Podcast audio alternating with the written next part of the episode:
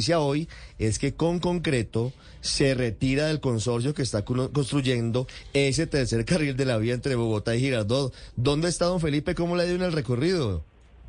Hola, don Ricardo, lo saludo desde Fusagasugá, acá en las instalaciones de Vía 40 Express, que es el concesionario pues, que tiene a cargo la construcción de esta obra. Le cuento que tres horas, un minuto nos demoramos hasta este punto, desde Floresta, desde las instalaciones de Blue Radio hasta acá, hasta el municipio de Fusagasugá. Mucho trancón, impresionante. Desde, hay que decir que desde que salimos del peaje Chusacá hay obras por toda la vía solo un carril habilitado para llegar hasta este punto y el eterno trancón es monumental. A las primeras horas, como le mencioné, es pasando el peaje, luego paso restringido es alrededor por el lado del kilómetro 7 Vía Granada y no pasan ni 500 metros y vuelve a cerrarse la vía a un solo carril y arrancan muchos contraflujos hasta el sector de San Raimundo, donde queda el popular paradero de la pirámide. No sé si está parado por ahí, Ricardo, a comerse un choricito y ya... Arepas deliciosas, arepas deliciosas en la deliciosas, sí señor, con queso. Y desde Silvania Fusa el panorama no cambia, solo un carril habilitado para los miles de vehículos, sobre todo que van a transitar en esta temporada. Y para hablar precisamente de esto y sobre la decisión de con concreto nos acompaña a esta hora Fabián Lacutir, director técnico precisamente de la vía concesión Vía 40 Express. Director, cuéntenos, usted nos mencionaba hace un momento que no van a parar las horas, las obras aquí en la vía pese a la decisión de con concreto. Eh, buenos días a todos. Bueno, sí, es bien importante comentar que la concesión Vía 40 Express continúa con el proyecto Tercer Carril Bogotá-Girardot y con la concesión Vía 40 Express. Recordemos todos que nosotros tenemos un contrato de concesión suscrito con la ANI desde el 1 de diciembre del 2016.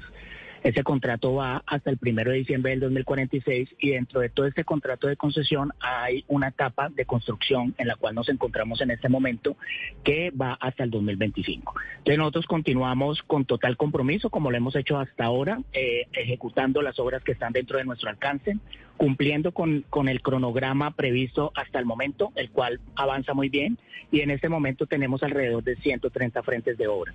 ¿Qué aprovecho para hablar en este momento? Estamos en época de fin de año, ¿cierto? Y por ser época de fin de año y nosotros tener el corredor vial pues, ahorita a, todo el personal de la mesa de trabajo que comentaba todo el tema de turismo que hay en el sector pues es importante nosotros tener preparado y dispuesto el corredor para estas épocas de fin de año porque esperamos una afluencia de vehículos bastante importante. Entonces hemos decidido suspender las actividades durante este, desde el 22 de diciembre, o sea, trabajamos hasta el día jueves, adecuamos toda la vía hasta después del puente de Reyes, de tal manera que a lo mínimo tengamos tres carriles. Tú hablabas ahorita que solamente había un carril, eso quiere decir que hay una, en muchos sectores hay una calzada solo con dos carriles, funcionando uno por cada sentido. Lo que estamos haciendo es mantener a lo mínimo tres carriles y en otros sectores cuatro carriles, a excepción de tres puntos críticos que son en Azafranal, Melgar y el puente Pagüey Cercanilo.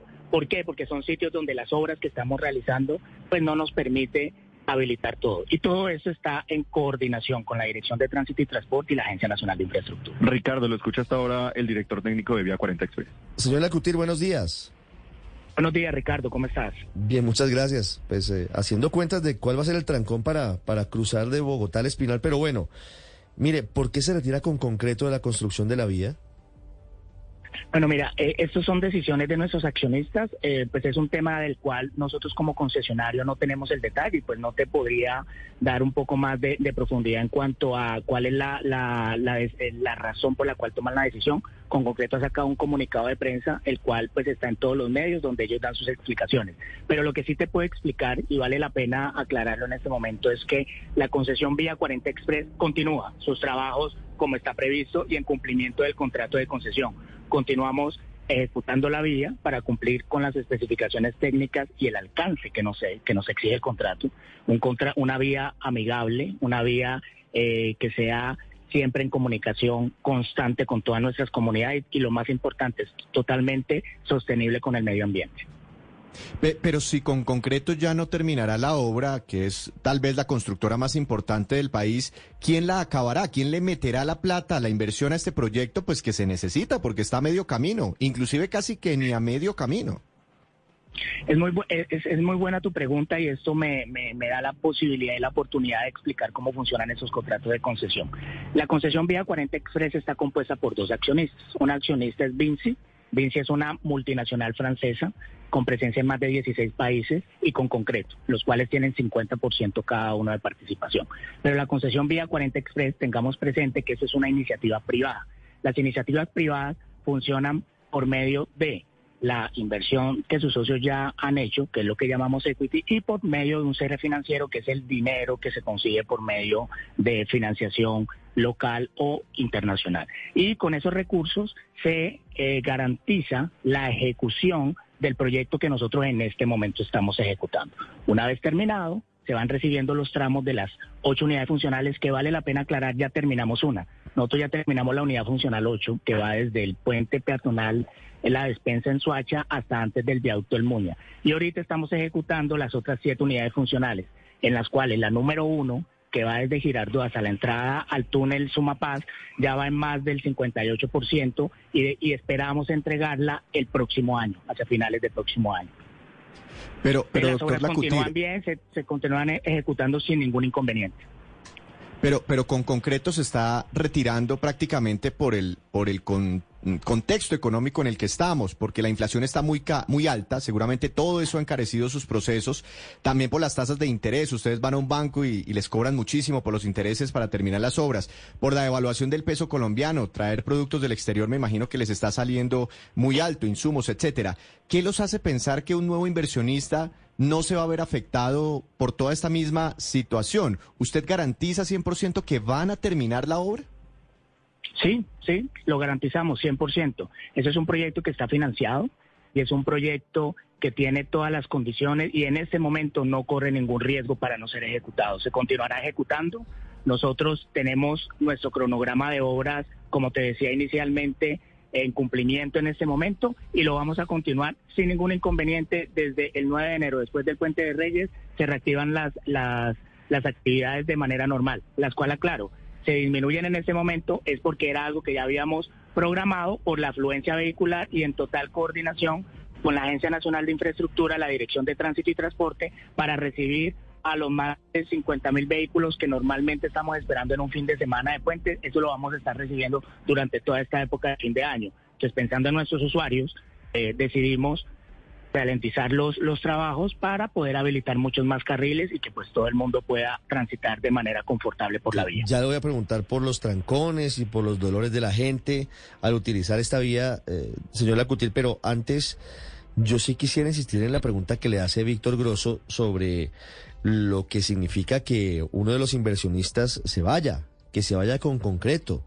Eh, según lo que usted nos dice, da lo mismo que esté o que no esté con concreto. ¿No se necesita el apalancamiento financiero del socio? Afortunadamente, eso es un proyecto que financieramente está muy bien estructurado, ¿cierto? Y no presenta ningún tipo de riesgo esta, este, pues, esta noticia o este anuncio que ha hecho uno de nuestros socios. Entonces, repito y garantizo, no existe ninguna posibilidad ni ningún eh, problema ni ninguna preocupación y aprovecho para comentarle a todos nuestros oyentes que pueden estar totalmente tranquilos porque la concesión Vía 40 Express continúa, continúa con la ejecución del proyecto, continúa con la construcción, continúa con la operación y mantenimiento y continúa cumpliendo con el alcance contractual, como lo ha hecho hasta el momento y con total compromiso. Mm.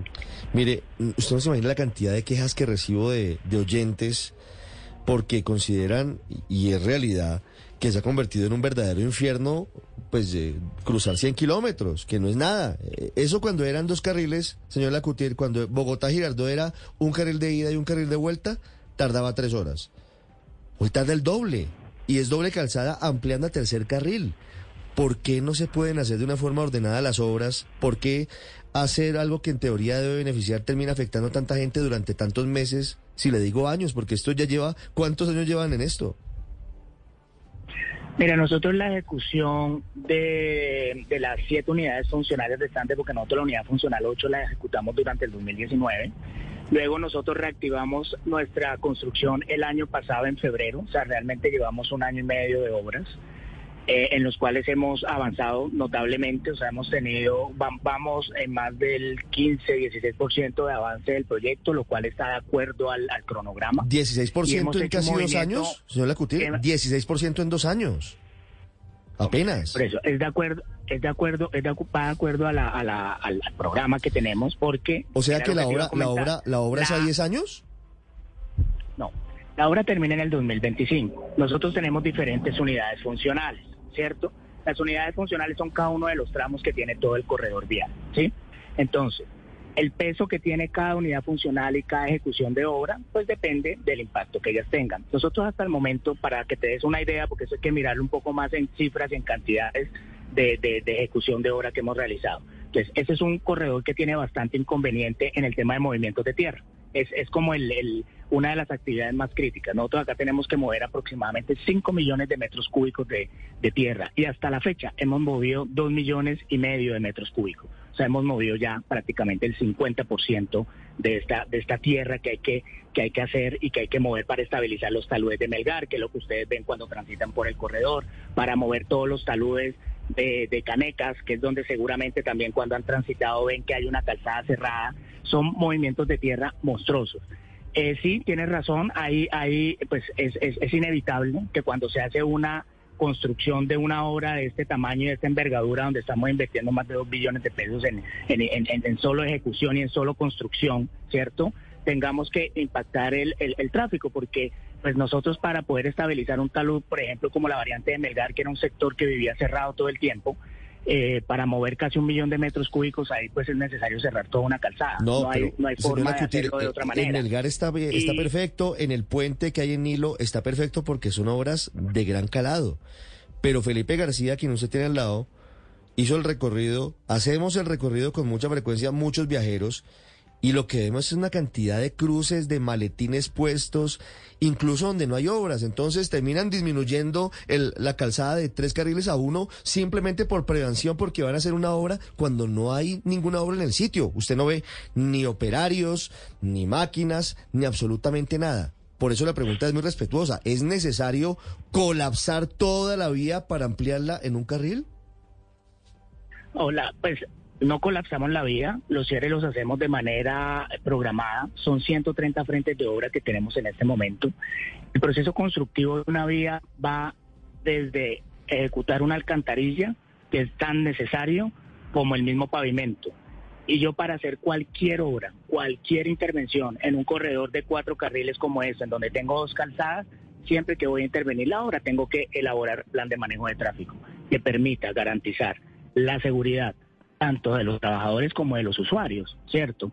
Entonces, es inevitable no tener los cierres, ¿sí? ¿Cómo hacemos nosotros? Tratamos de hacer los cierres de manera programada en los diferentes eh, pues, unidades funcionales que tenemos para tratar de que el impacto en tiempo y el impacto de la movilidad sea lo menos posible. Mira, nosotros, en conjunto con la Dirección de Tránsito y Transporte y con la Agencia Nacional de Infraestructura y la Interventoría de este proyecto, hacemos un seguimiento muy, muy detallado al tema del tráfico, ¿cierto? Y en los últimos puentes festivos venimos haciendo todo un trabajo previo de preparación para los fines de semana, porque no es lo mismo el tráfico en esta vía entre semana que en fin de semana. Y con eso lo que garantizamos y tratamos de buscar siempre es optimizar la mayor cantidad de carriles posibles mientras hacemos la obra, porque también hay que entender que ejecutar este proyecto es de, es de gran envergadura, no es solamente los saludes, aquí hay que pavimentar toda la vía, hay que rehabilitar todo el pavimento, hay que construir un tercer carril en 65 kilómetros, hay que, hay que cambiar los puentes peatonales, hay que cambiar los puentes eh, vehiculares, porque hay que ampliarlos a tercer carril muchos. Y lo que te decía, hasta una obra hidráulica que es la alcantarilla que atraviesa la, la, la, la vía, es importante porque si yo no hago eso ni siquiera puedo ni hacer el tercer carril ni rehabilitar la vía existente. Claro, mire, esa, es la magnitud. no, es, una obra de gran tamaño, pero entienda a los viajeros. El viajero que se gastaba tres horas a Melgar, hoy se gasta seis. ¿Usted qué le explica, digamos? ¿Cómo, cómo, cómo explica usted que una obra termine duplicando el tiempo que se gastaba una persona en llegar a un balneario que hoy debe verse muy afectado porque la gente le da pereza ir. Imagínese usted seis horas a Melgar. Uno no va. Ah, mira, la, explicación es, es, es, muy sencilla y es la, la razón es porque estamos ejecutando las obras. Pero previendo esto y teniendo en cuenta, pues para nosotros nuestros usuarios también son muy importantes, ¿cierto? Entonces, teniendo esto en cuenta, por eso es que hemos tomado la decisión que en esta época de fin de año, que sabemos que todas las familias, pues, sobre todo del interior del país, que acostumbran a venir a pasar sus fiestas de fin de año y de Navidad acá, por eso es que hemos tomado la decisión de disminuir y quitar todos nuestros frentes de obra, todos esos cierres que tú mencionas, de un carril, de dos carriles que están a lo largo del corredor, los vamos, o sea, los, los vamos a parar, ¿cierto? para lograr mayor fluidez y mayor eh, confort en, todos nuestros usuarios, dejando únicamente tres puntos que sí son, eh, o sea, no nos permite las características actuales de la vía poderlo habilitar, que son el sector de azafranal, porque ahí tenemos una falla geológica muy grande que estamos interviniendo y que hasta que no la terminemos no es posible habilitar los cuatro carriles, ahí tendremos solo dos carriles, uno en cada sentido. El otro sector es Melgar, que ya lo hablamos, eh, pues lo que estamos haciendo ahí es de gran envergadura y no es posible habilitar el, la calzada Bogotá-Girardot. Y el otro punto es el sector del Pagüey, es donde estamos eh, terminando de construir el puente nuevo sentido Girardot-Bogotá.